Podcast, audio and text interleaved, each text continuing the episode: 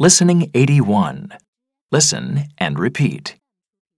Will I get ill if I don't eat fruit and vegetables?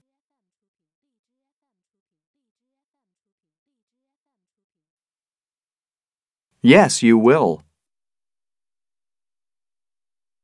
No, you won't.